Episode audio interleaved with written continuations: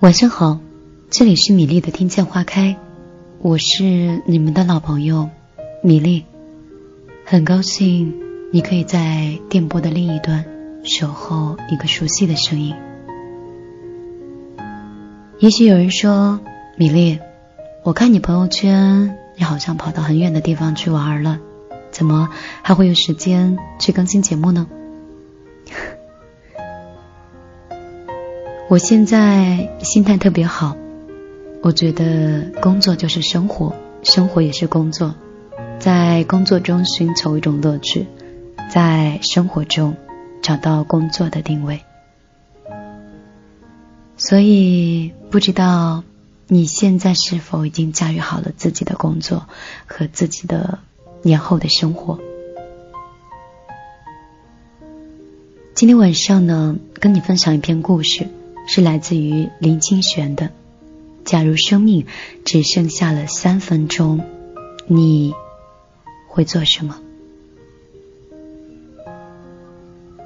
其实不论是做什么事儿，都是要全副精神的投入其中，活在当下，这就是一种承担。当我们有这样的承担的时候，生命就不会无聊。曾经有这样一个故事。就是说，有一个人，他非常非常的喜欢金币。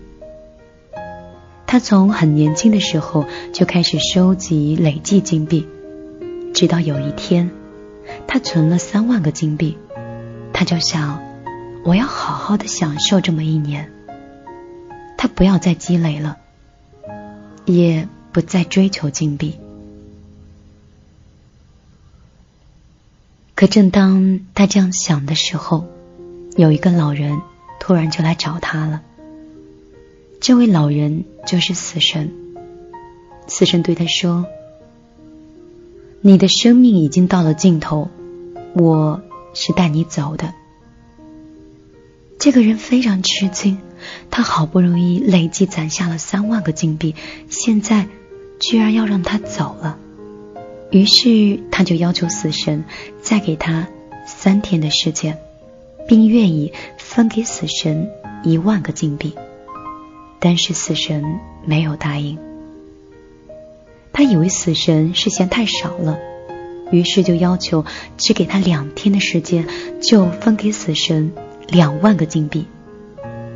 死神仍然不答应。他又要求死神给他一天的时间，他分给死神三万个金币。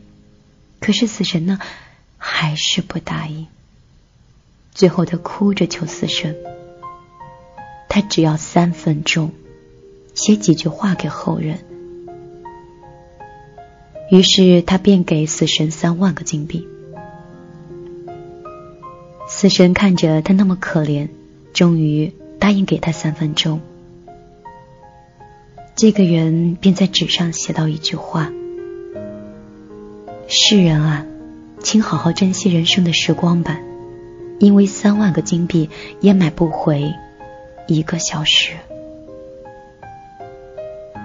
这个故事给我们的启示是：当下的这个时间是非常重要、非常有意义的。我小的时候曾经有过这样的经验，就给过我很大的启示。当时我家是有一个很大的院子，种了很多树。我父亲就规定小孩子要轮流扫地，扫院子是很累的。每天天还没亮，在上学之前便得开始扫，扫完院子才可以去上学。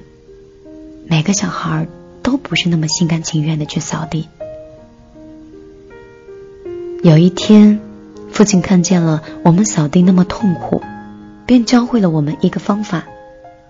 以后要扫地之前，就要先把树摇一摇，把明天落下来的叶子先摇下来，这样两天扫一次就可以了。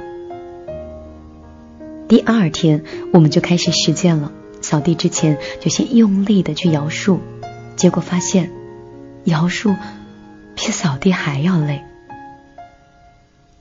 最后摇好树，也终于把明天的叶子也扫干净了。然后你就坐在院子旁的藤椅上，心中很有成就感的想：太好了，连明天的叶子我也给扫好了。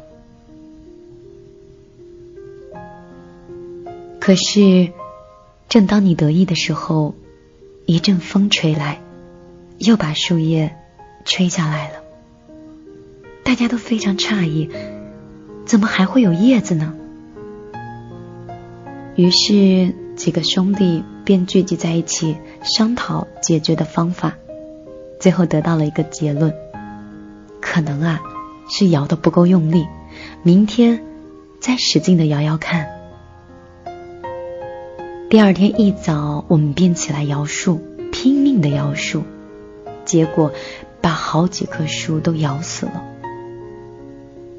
可是，不管我们怎么用力的摇今天的树，明天的叶子都不会预先落下来啊！这给我们一个非常好的生命的启示：一个人活在今天。只要把今天的地扫干净就好了，把自己的心扫干净就好了，把自己的地扫干净，因为明天有明天的心，明天有明天的落叶。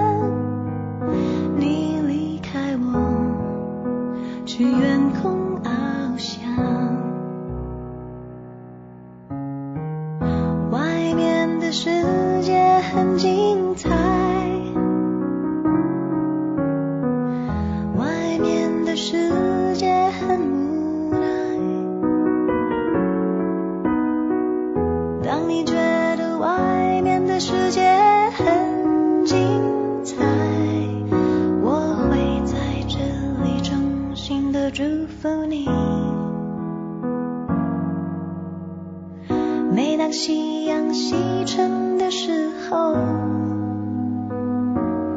我总是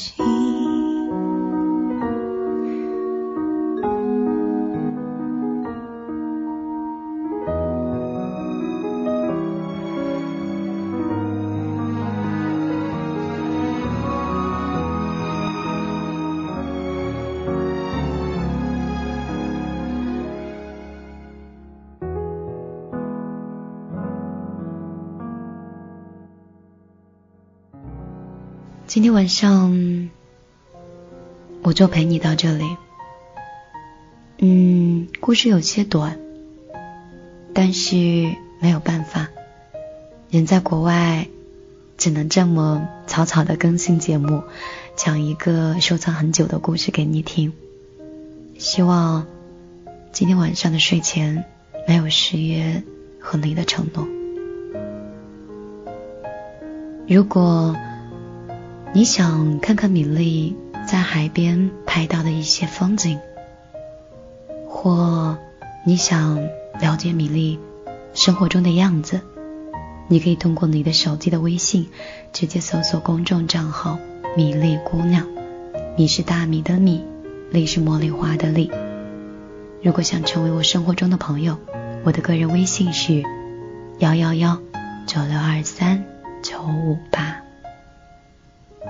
今天晚上就到这儿，晚安，好梦。